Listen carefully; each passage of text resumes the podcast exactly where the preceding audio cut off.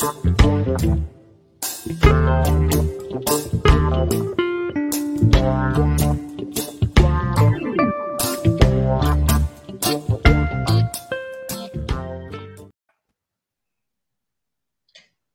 dia, Aline. Seja bem-vinda. Bom dia, pessoal. Bom dia a todo mundo que está ouvindo a gente. Muito obrigada pelo convite. Bom dia, Aline. Bom dia, Douglas. Bom dia, Tadeu.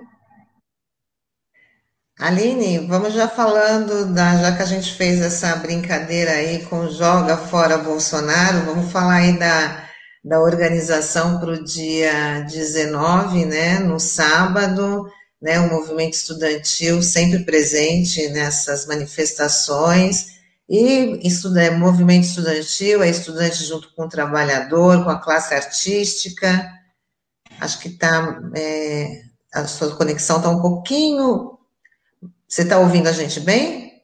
Estou ouvindo, Vocês estão Pode falar para a gente aí como é que está a organização para sábado aqui, na, aqui em Santos, né? Um, aliás, uma manifestação que vai ocorrer em todo o Brasil e também é, Brasil, é, além do Brasil, em vários países, né? Sempre tem essas manifestações, tem sempre tem essa, essa conexão.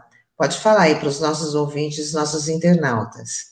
Sim, queria começar já convidando todo mundo que está aí no dia 19, agora, esse sábado, às 16 horas, na Estação da Cidadania, Vamos ter mais um grande ato pelo Fora Bolsonaro aí, contra tudo que representa a política de genocídio, de cortes na educação, de sucateamento do serviço público, é, outras, uma lista né, de coisas que a gente tem para falar aqui.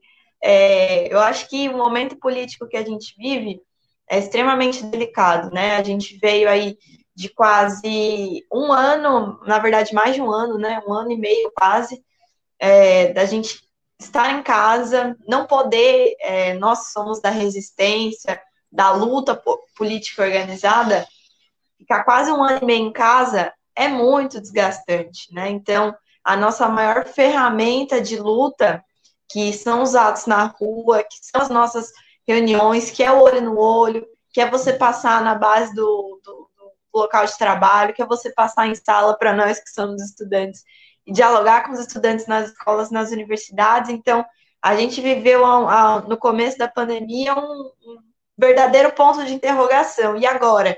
Como é que mobiliza? Como é que faz? Como é que se apresenta a luta na resistência contra o Bolsonaro? É, e aí, com todas as dificuldades, eu acho que a gente veio é, conseguindo fazer e, e renovar a nossa forma de se organizar as redes sociais jogaram um papel muito importante, né, nesse período em que a gente justamente não podia ir às ruas é, devido à gravidade da situação, né, devido ao descaso do governo Bolsonaro e principalmente porque também era, era essa galera que apoiava essas ideias é, de que não tinha que usar máscara, de que o distanciamento social não era necessário, de que o lockdown ia acabar com a economia e, e é melhor perder vidas mesmo é, dessas pessoas que iam para as ruas, faziam aqueles atos é, cheios de aglomeração, a galera sem máscara, enfim. O presidente, inclusive, participou de alguns. É, então, era justamente contra toda essa política que a gente precisou adotar novas maneiras de se organizar. E aí eu acho que a vinda é, da produção, né, a, a vinda e a produção da vacina se apresentando aí como uma solução, é, colocou para a gente uma nova realidade. Uma realidade que é a seguinte: nós estamos morrendo aqui no Brasil e mundo afora por uma doença que já existe vacina. E não só porque ai, o Brasil não tem recurso para comprar vacina, o Brasil não tem capacidade de produzir uma vacina própria, porque tudo isso é mentira. Né? Nós, nossa população seguiu morrendo porque o presidente, de fato, não queria articular as compras de vacina, não acreditava na ciência, não valorizava a produção é, científica, tecnológica das nossas universidades, dos nossos institutos federais, das FATECs, né, que durante essa pandemia toda produziram equipamento de segurança, álcool gel, máscara, enfim. Então, a gente vê o papel da educação é, nesses momentos de crise, né, de, de, servir ao interesse público, de servir ao interesse da população. Então, é, eu acho que foi um grande. Essas últimas notícias, né? Principalmente acerca da vacina, eu acho que foram um grande estopim para a população. Tava todo mundo dentro de casa guardando muita energia, guardando muita revolta, e a gente conseguiu é, estourar essa revolta, é, estar de novo nas ruas de forma muito organizada. Então, reforço aqui que o nosso 29M, é, que foi o primeiro ato né, que a gente voltou às ruas, foi um ato é, organizado por diversas frentes, né, envolvendo estudantes, envolvendo movimento social, envolvendo sindicato, mas principalmente foram atos que em todo existiu distribuição de máscara, reforço sobre o distanciamento, distribuição de álcool gel. Então, é, a gente se mobiliza, precisa ir às ruas com muito cuidado, com muito zelo também pelos nossos camaradas, né? Mas eu acho que é momento da gente, é, de fato, ocupar esse espaço é, de, de mobilização, que é um espaço nosso e que a gente está retomando. Então, o 19 agora eu acho que vai representar é, um, uma crescente, né? Ainda tinha muita gente que estava inseguro de participar, porque o pai ou a mãe ainda não tinha tomado a vacina. Eu acho que esse adiantamento da vacinação ajudou muito nesse sentido. Minha mãe foi vacinada essa semana, por exemplo. É, então eu estou bem mais tranquila de ir para o ato, eu vou levar ela para o ato junto comigo, é, que também ela queria participar, mas tinha essa preocupação. Então, eu acho que o 19 vai ser ainda maior nesse sentido, né? E conseguir é, seguir com as nossas mobilizações, seguir com outras formas de mobilização, que são as completagens, é, dialogar com, na base dos trabalhadores, enfim, para que a gente consiga conscientizar a população, né? Eu acho que a gente vive uma grande desinformação. Eu estava ontem, peguei um Uber é, com um senhor mais de idade já, não tinha se vacinado, é, e ele, ele falava: ah, minha, minha ampola, meu remédio é uma latinha de escola é uma latinha de escola para o Covid, é uma para o estresse, não sei o que, não sei o que lá. Mas eu não vou tomar essa vacina porque ela é da China. Então, é uma desinformação muito grande. Então, é, ah, as pessoas estão tomando vacina e estão morrendo. É claro, o presidente coloca lá uma situação de que quem já é vacinado pode tirar a máscara, pode andar como se a vacina oferecesse 100% de segurança, e não é isso, nenhuma vacina oferece 100% é, de segurança, né? O que ela vai fazer é reduzir demais a chance de você ser internado, a chance de você vir a óbito.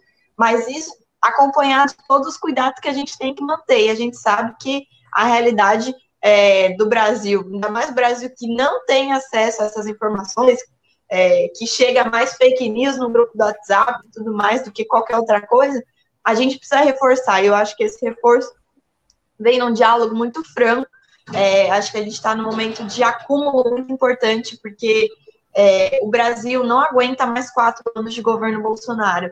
Então, o movimento estudantil, o movimento social, a luta organizada do povo brasileiro tem uma responsabilidade muito grande para o ano que vem. Eu falo, se a gente conseguir derrubar o Bolsonaro ainda esse ano, eu dou saltos de alegria, mas eu acho que nós estamos num processo de acúmulo ainda.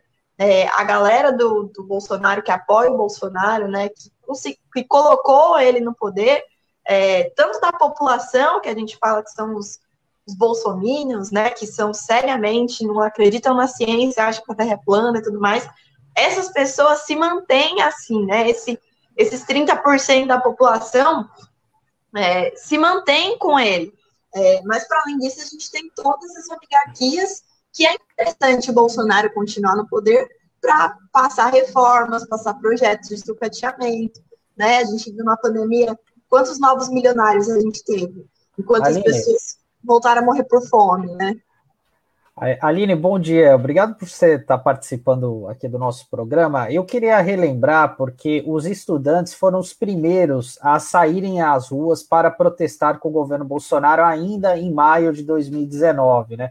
Que ali é, a oposição ainda estava um pouco atordoada, a gente tinha aquela questão da reforma da Previdência, o movimento sindical ainda estava batendo cabeça, de fato, né, ali naquele princípio de governo, e o Bolsonaro foi muito enfático ali na, no ataque aos estudantes, né, com aqueles cortes na educação do ensino básico, congelamentos né, na, na área de, de, da ciência, tecnologia, e a gente está vendo os efeitos agora. Você, como uma liderança estudantil que participou daquela construção, daquela mobilização há dois anos, como é que você vê a consciência dos estudantes daquele período ali que a gente ainda estava com a, a, eleição ainda fresca, né, com o mandato iniciando, para esse momento de agora?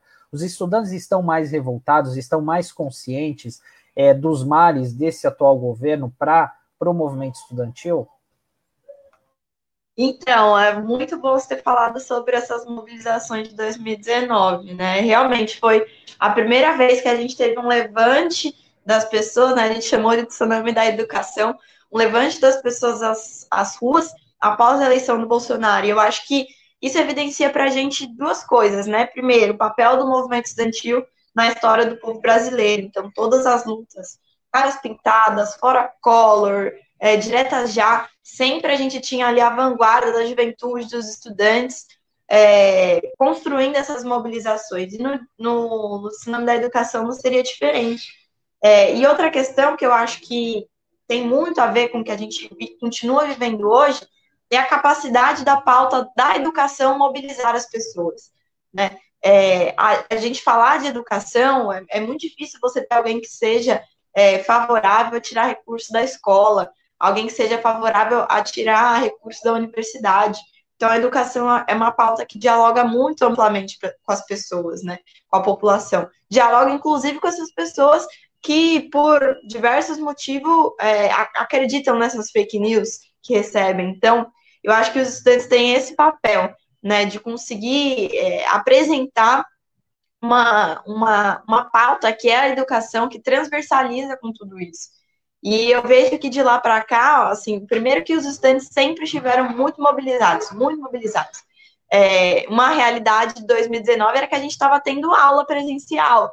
Então, a gente conseguia, por exemplo, eu sou estudante da Unifesp, os estudantes estavam aqui em Santos, conseguiam ir para as mobilizações aqui em Santos.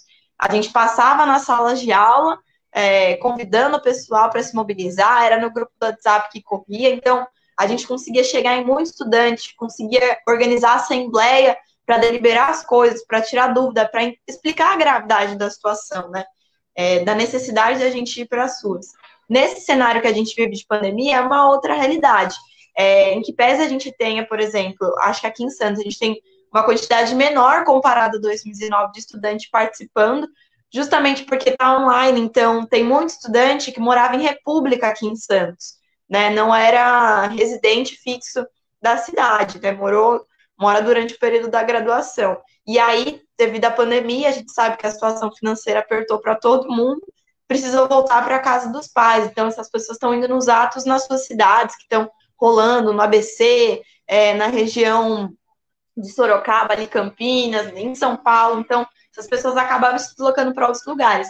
Mas eu vejo uma maior organização dos estudantes. Então, os estudantes têm é, se aderido a organizações de juventude, é, organizações partidárias, participando mais efetivamente dos centros acadêmicos. Então, mesmo com a pandemia, a gente conseguiu fazer eleições dos centros acadêmicos, né? Foi até é, uma campanha que a gente fez pelo SESC, era a campanha Conecte, que é difícil você se mobilizar online, mas a gente precisa fazer. Então, eu vejo que os estudantes se mantêm mobilizados e aqui em Santos, que a gente está percebendo bastante, é a quantidade de calouro participando. Então, o calouro que não conseguiu nunca ter tido uma aula presencial, nunca entrou na universidade, entrou direto no remoto e não quer perder a universidade, quer se formar, quer poder um dia estar tá lá numa aula presencial, no laboratório, os professores, aquele olho no olho, sala de aula, e que entende que para isso a gente precisa da população vacinada, a gente precisa lutar contra os cortes da educação, e essa galera tá chegando, que está chegando agora na universidade, está chegando com muito peso. Aline, essa mobilização é, se estende também às universidades particulares, aos estabelecimentos de ensino particulares? Sim, com certeza. É, as universidades privadas elas têm sofrido um, um, um, descaso total.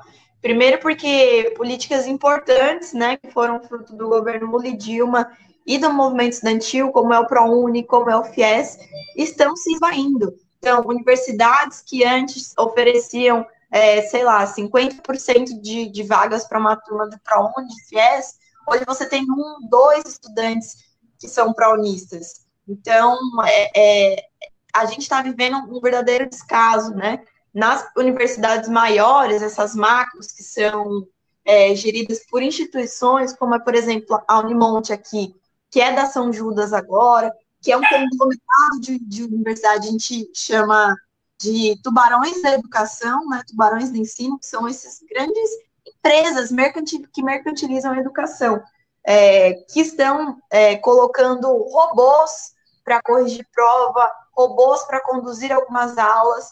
É, então, a gente está vendo aí a desvalorização e a demissão em massa dos professores nas instituições privadas, é, para além das salas de aula superlotadas. Então, teve relato de sala de aula com 500 alunos conectados na mesma sala, porque ah, é online, é só uma sala no Google Meet, vamos colocar todo mundo mesmo.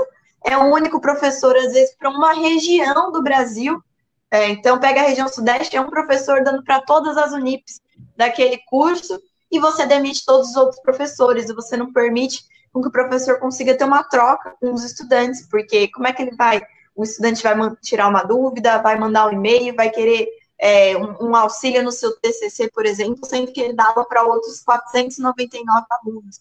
Então, é uma série de, de debates que a gente também vem enfrentando nas universidades privadas e que a gente, sim, precisa conseguir mobilizar, precisa conseguir dialogar e falar, olha, tudo isso que está acontecendo é porque a gente não tem regulamentação no ensino superior privado no Brasil, não temos regulamentação de como que funciona o ensino EAD na pandemia, né, os estudantes das escolas públicas e particulares, né, os, os nossos estudantes secundaristas, que também estão sofrendo, né, a gente vê aí nesse ano de pandemia uma, um dos maiores índices de evasão escolar, então as pessoas não estão conseguindo é, acessar, ter acesso básico à sala de aula.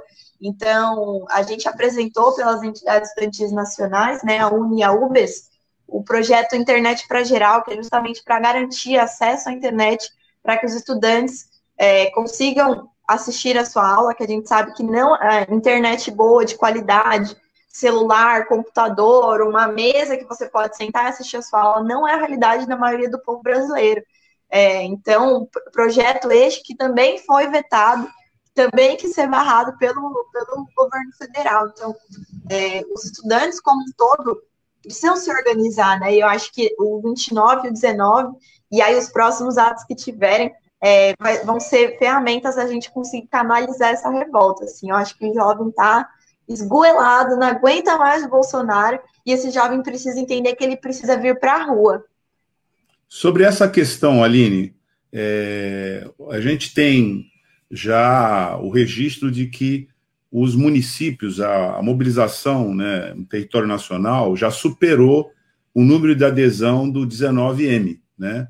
Nós, lá se estimou que foram 200 cidades né, no mês passado, e nós já estamos para mais de 250 nesse mês. Né? Uhum. É, o, então, a perspectiva é de que a gente tenha uma maior participação, maior adesão.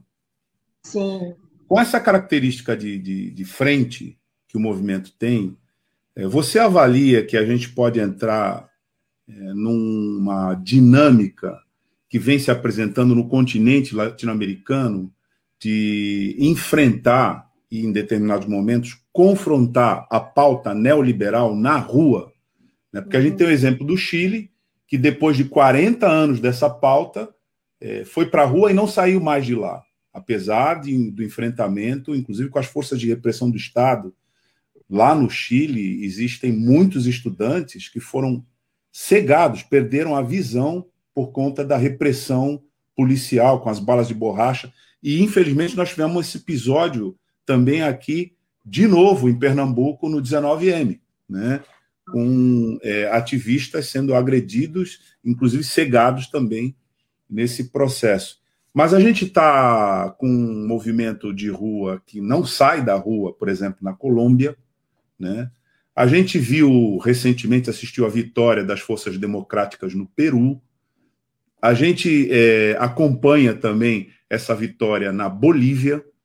Portanto, a gente tem uma dinâmica no continente latino-americano de enfrentamento na rua da pauta neoliberal. Porque a Sim. gente vê que no âmbito institucional, pode ser, e em determinados momentos até acontece esse enfrentamento, mas sem as ruas, é, isso não é possível. E no caso da chamada, da mobilização do. Pode ser que a gente tenha uma série. Aliás, eu queria até que você falasse sobre isso. Se a gente vai ter uma série do 19, né? 19M, 19J. Mas, assim, é, nesse caso específico, a reivindicação, a palavra de ordem é, enfática do movimento é impeachment. Fora Bolsonaro agora, já. Né? Uhum. Então, tem sido feita é, de maneira muito firme a separação disso com o calendário eleitoral de 2022. 2022 começa em 2021, né, com a mobilização de rua. Eu queria que você é, dissesse aqui para a nossa audiência como é que você avalia isso. Nós estamos embarcando nessa trajetória que mobiliza hoje todo o continente latino-americano de enfrentar o neoliberalismo e a sua versão local, né, o bolsonarismo nas ruas? Sim. É, olha, a gente pegar uma perspectiva histórica, as lutas da América Latina sempre estiveram conectadas, né? É, e eu acho que também resultado, por exemplo, do que foi a perda do Trump nos Estados Unidos ajuda a enfraquecer o Bolsonaro, a vitória na Argentina e em Portugal ajuda a acumular força aqui na América Latina, e eu acho que a gente o que a gente está vivenciando agora é um novo levante da população. É, eu falo, cada geração teve a sua batalha, né? A geração de vocês, dos pais de vocês, travaram outras lutas importantes, outras lutas que derrubaram presidentes, derrubaram ministros, derrubaram a ditadura. Então, eu acho que o que a gente está vivendo agora é um novo levante da população, é, e aí eu acho que entra um fator crucial, é, que é a organização e a condução desse processo para que, de fato, desencadeie é, em conquistas para a população, porque se a gente falar levante por levante, a gente teve, por exemplo, junho de 2013, que foi é, aquela mobilização sem organização e que acabou é, direcionando ali, pelo, sendo direcionada pelo MBL e resultando no impeachment da, da presidenta Dilma.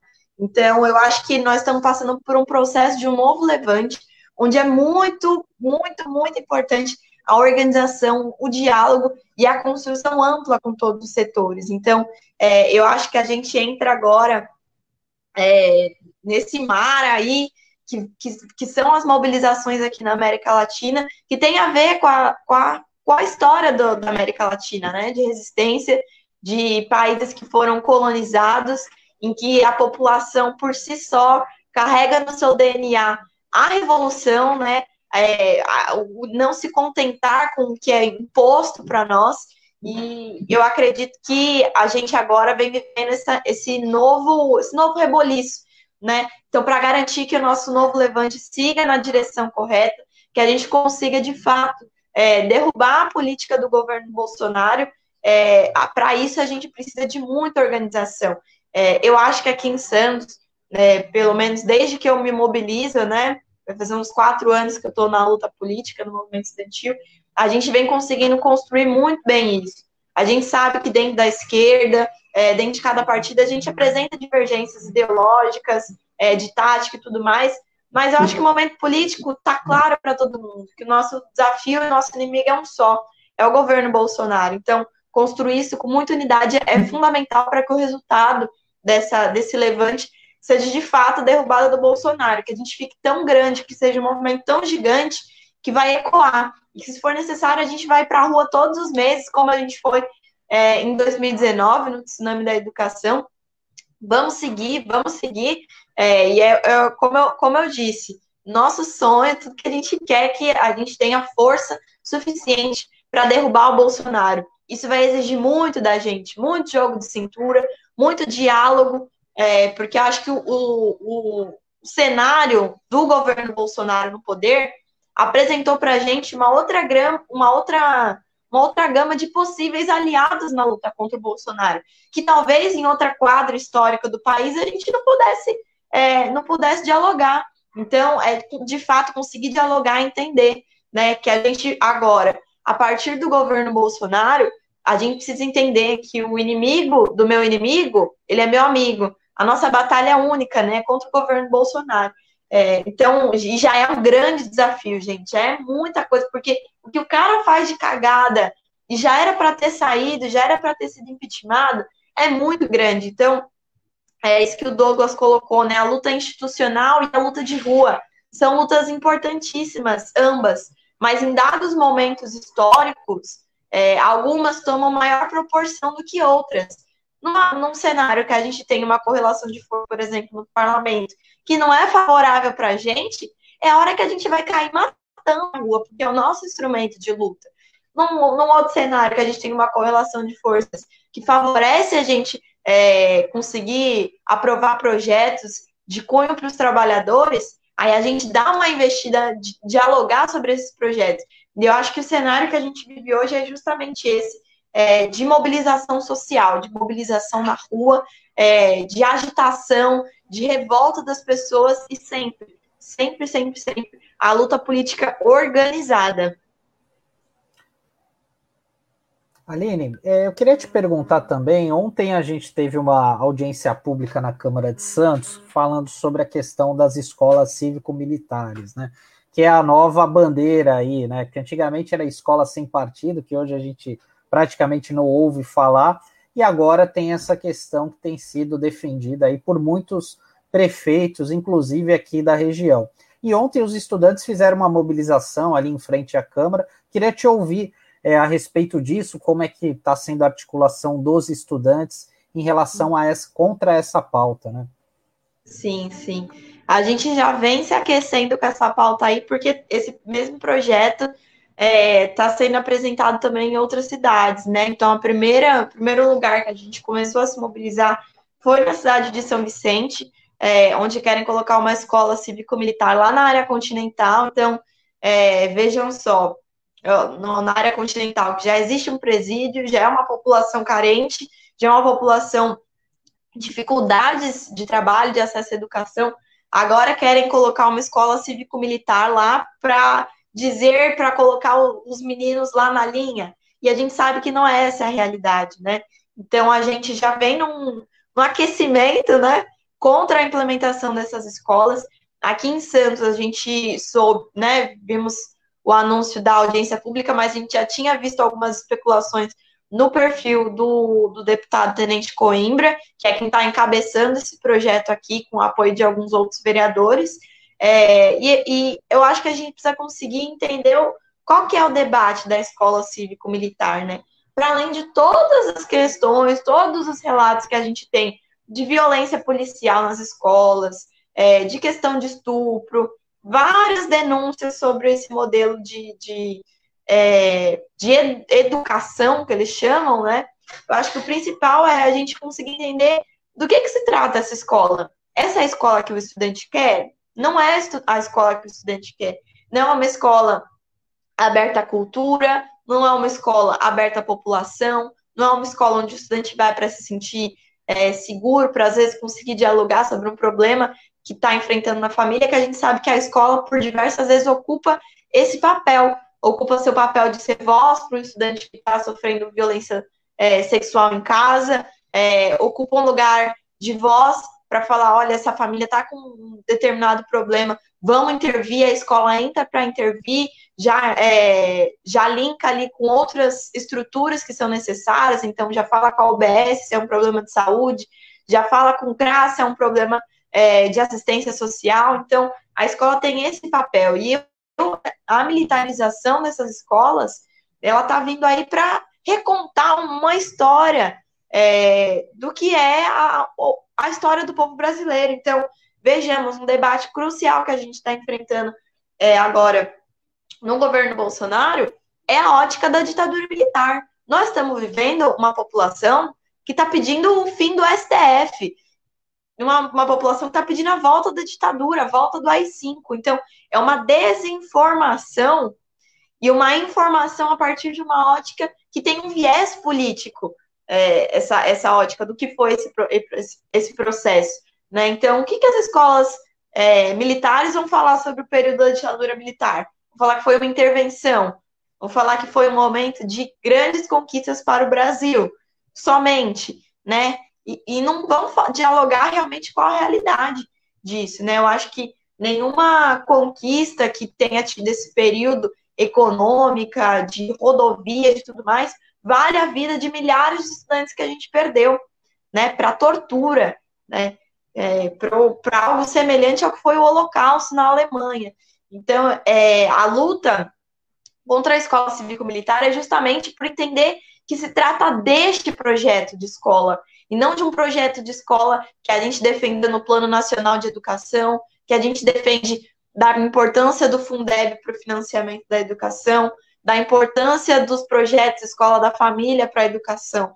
É, então, acho que a nossa organização, e eu acho que a, a disputa de ideia da narrativa com a população é justamente essa, porque fala-se, por exemplo, ah, a escola militar tem altos índices de aprovação, vai ajudar os estudantes nisso e naquilo, eu acho que o município de Santos deveria adotar, então, um Instituto Federal, que é uma escola que capacita esses estudantes, que dá oportunidade para o estudante ingressar no ensino superior, que tem muito mais é, pontos positivos que, por exemplo, a implementação da escola cívico-militar. Então, é justamente esse viés que, que querem é, que querem colocar de que ah, é, é melhor para o aluno, é melhor para a educação, e a gente sabe que não é que isso tudo vem acompanhado de uma série de retrocessos, né? De você acabar com a escola pública, gratuita, de qualidade, laica, segura.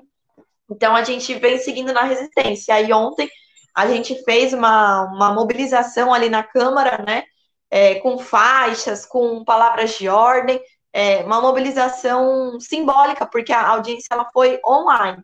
Então, acho que se fosse presencial a, a audiência, a gente tinha até ocupado a Câmara lá é, com os estudantes, mas como a audiência foi online, a gente fez essa mobilização simbólica ali na frente da Câmara, com as faixas contra a implementação, participamos da audiência, né, no chat, mandando coisas, mas que foi uma audiência, assim, é, basicamente tinha, a gente tinha só a Débora, até uma estava em outra audiência pública também, de tema muito importante sobre a implementação, é, ui, acho que eu saí sem querer, voltei, é, sobre a, a privatização da, da saúde mental. Então, a gente tinha basicamente ali a Débora num contraponto e uma chuva de pessoas querendo falar, não, porque vai ser bom e vai ser democrático, e que o estudante que não quiser ficar lá que saia, o professor que não quiser dar aula lá que saia, e a gente sabe que, infelizmente, essa não é a realidade, né, gente? É só a gente olhar para o Brasil, né, olhar com olhos de verdade, não, não dar cegas para isso. Vamos seguir nas mobilizações. Agora vamos precisar entender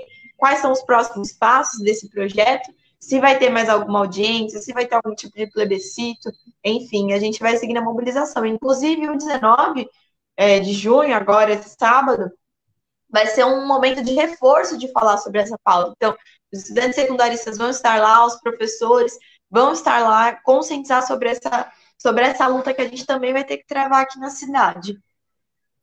É, vários temas são arrastados pelo 19J, né? Porque a política né, é um conjunto né, de, de, de, de ataques que está sendo é, perpetrado contra a nossa sociedade. E, e você chamava atenção muito é, pertinentemente para a questão do caráter dessa educação que vai promover um revisionismo histórico, né? Que até hoje esse é um dos grandes problemas que a gente tem, né, e que é, se apresenta na nossa sociedade, que é essa necessidade de encarar a nossa história, como foi a Comissão da Verdade, né, da Justiça e da Verdade, que gerou né, aquela insatisfação, inclusive do ministro que tinha sido né, o comandante do Exército, Vilas Boas, que num livro aí recentemente disse que é, o ponto né, de ruptura aconteceu com o governo Dilma para o golpe aconteceu exatamente aí, quando se tentou em, é, levar adiante a comissão é, da verdade, né, e apurar os responsáveis pela que você citou, né, pela, pela, na verdade, pelo terrorismo de Estado que se instaurou aqui naquele período. E a, o que você está dizendo é que nessa, é, nesse modelo vai se consolidar o revisionismo histórico, né? esse apagamento que está tá querendo fazer. São muitas frentes. Né? Agora, Aline, nessa mobilização do dia 19, nós vamos. É, é, queria que você falasse um pouquinho mais disso. Né?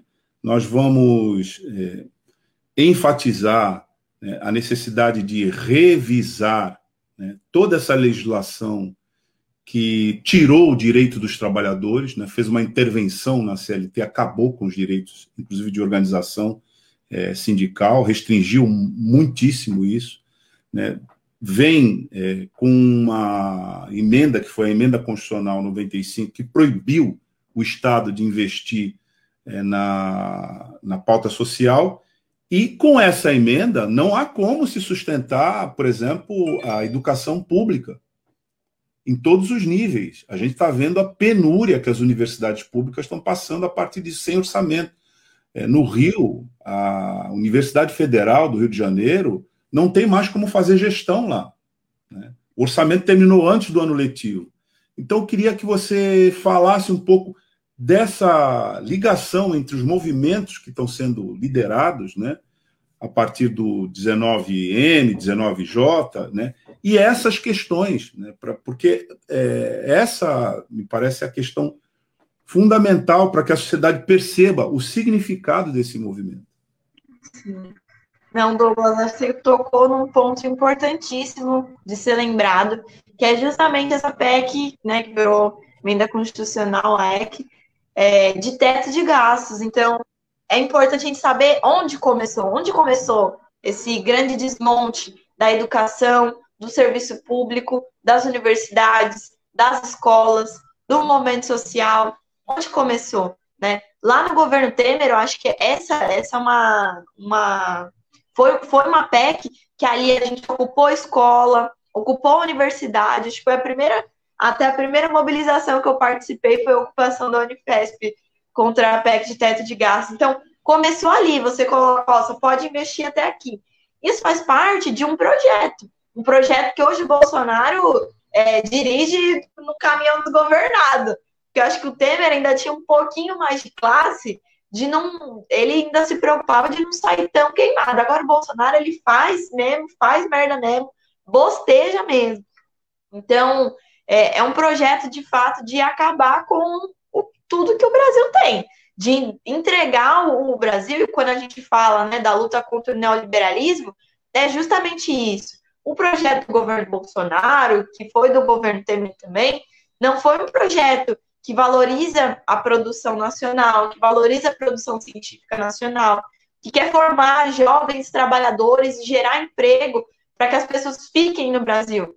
Não, a gente quer retroceder, a gente quer voltar a um Brasil colônia, um Brasil onde a população vai ser apenas peão, vai trabalhar para empresas e grandes conglomerados internacionais que vão continuar suas vidas lá no, no, no Oriente, na parte norte né, do mundo, que são os países que estão ok, que estão tranquilos, que já vacinou sua população. Então, eu sempre falo até nisso com as pessoas quando eu vou quando eu vou conversar, que muitas vezes as pessoas usam como exemplo esses países desenvolvidos.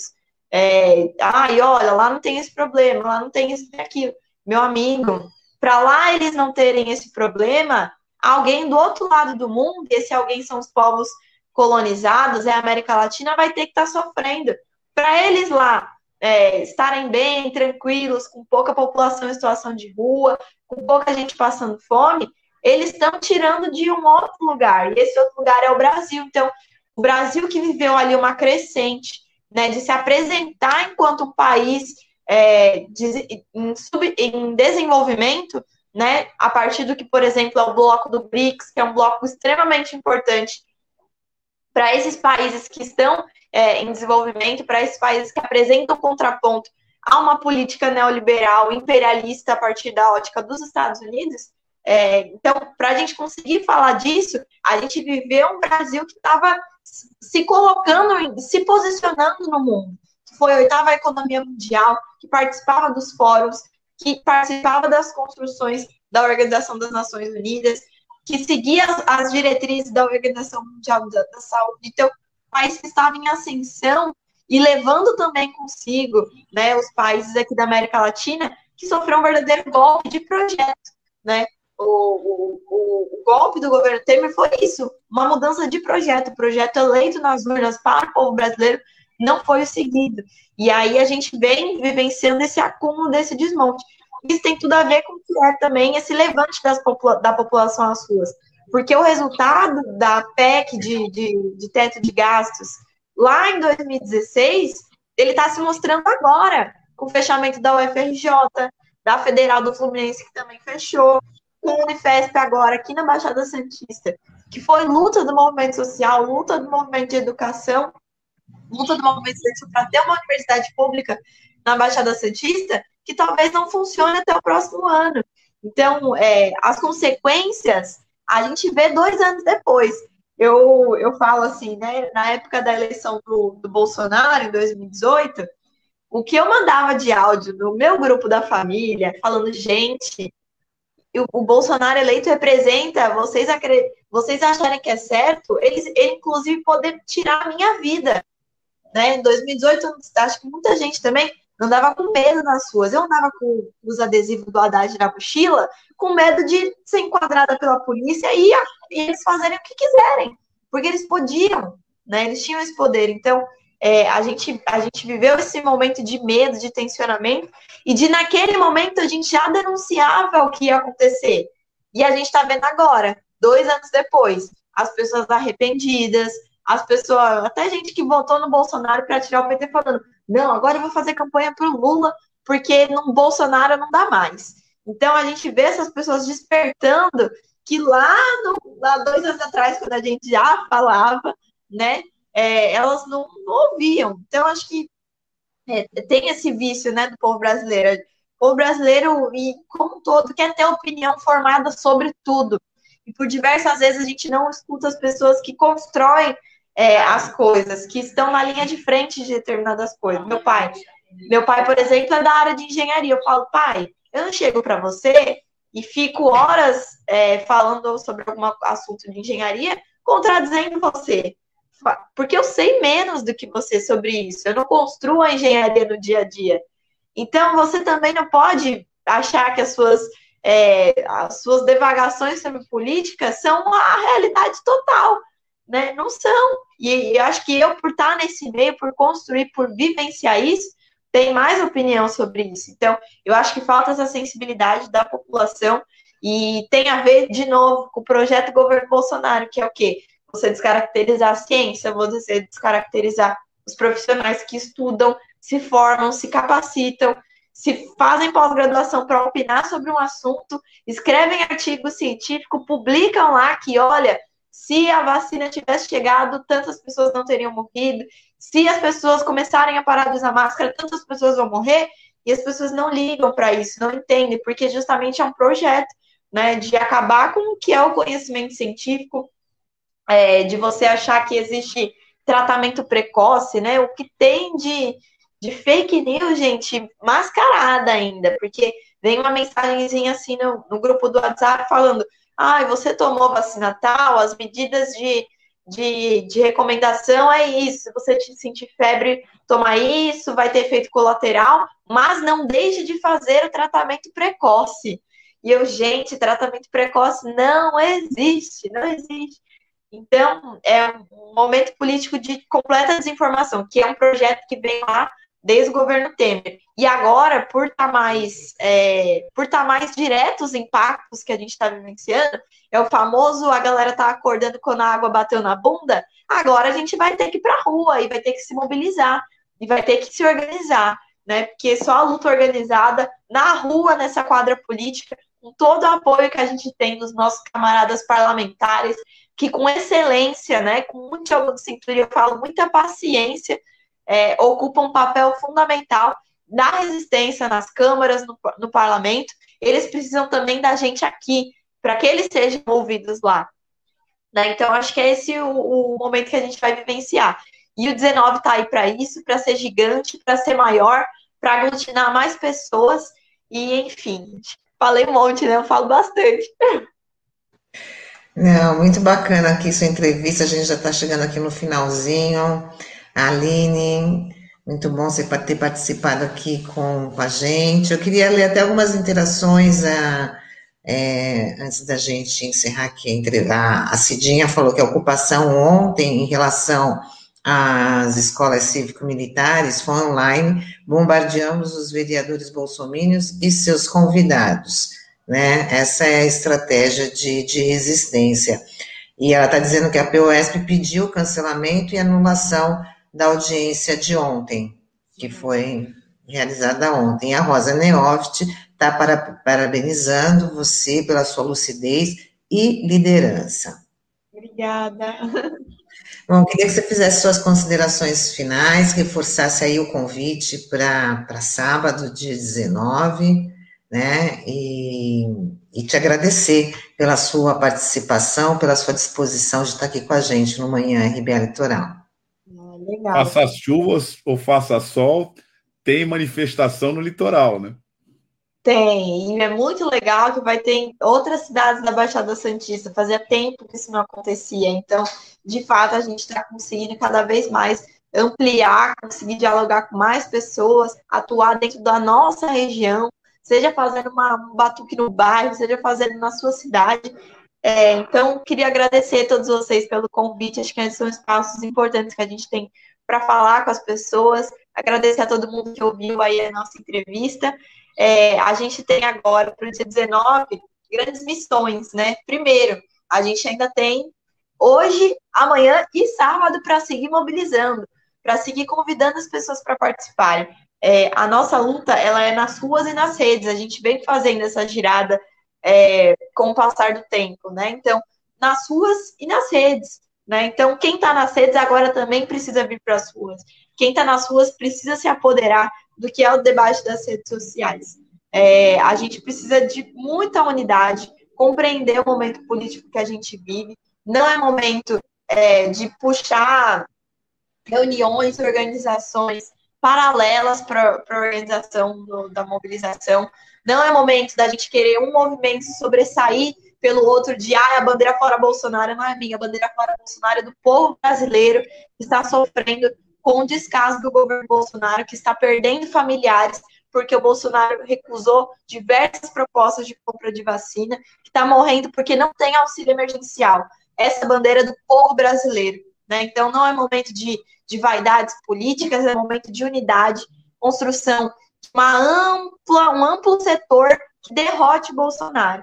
Então, a gente tem que seguir aí se organizando, se mobilizando, é, os estudantes aí, que a galera da juventude, eu falo, né, minha, eu converso muito com a minha mãe, minha mãe super apoia ir para as mobilizações e tudo mais, e ela sempre fala, ai, filha, olha eu aqui, que já já estava sem esperança do Brasil, tô voltando a ter esperança vendo vocês na luta. Então, jovens, vocês precisam ir para as ruas, porque eu falo que o jovem é, é a injeção de, de esperança.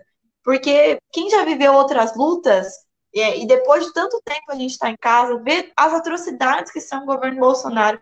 Até a gente mesmo, jovem, é, por todos os efeitos né, da pandemia, a questão da saúde mental do estudante, a saúde mental dos trabalhadores, é, ver, compreender, eu acho que é o mais difícil isso, quando você desperta a sua consciência de classe, compreender tudo que o Brasil está passando, não é mole, não é difícil é, não é fácil.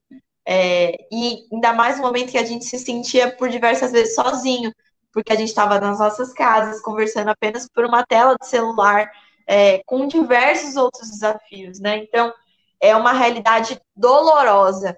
E eu acho que as ruas são novamente essa canalização dessa revolta. A juventude tem um papel fundamental, que é de gritar, que é de agitar, que é de batucar, que é de inflar, né? Então a gente precisa ir para as ruas, precisa renovar a esperança do povo brasileiro, porque o que a gente tem de jovens sem perspectiva, pessoa, acho que o sonho do jovem hoje, é, da grande maioria, é ir para fora do Brasil, porque ai, o Brasil não dá mais. Então, assim como outros lutaram para que a gente tivesse, é, crescesse, no, eu, por exemplo, a minha geração, cresceu em um momento de conquista de direitos, é, que tinha ciência sem fronteira, que tinha é, bolsa para a gente fazer projetos de extensão na universidade, e tinha escola da família na escola, tinha projeto de extensão científica na escola. Então a gente cresceu é, nessa, nessa conquista de direitos de lutas de outras gerações. Então, essa é a luta do nosso tempo, essa é a luta da nossa geração. Vamos para a rua, vamos com tudo que a gente vai derrotar o Bolsonaro. Muito obrigada a todo mundo. Tá bom, Aline. Tchau, tchau. Tchau, tchau. Bom tchau. dia. Até a próxima. Tchau, Aline. Bom dia.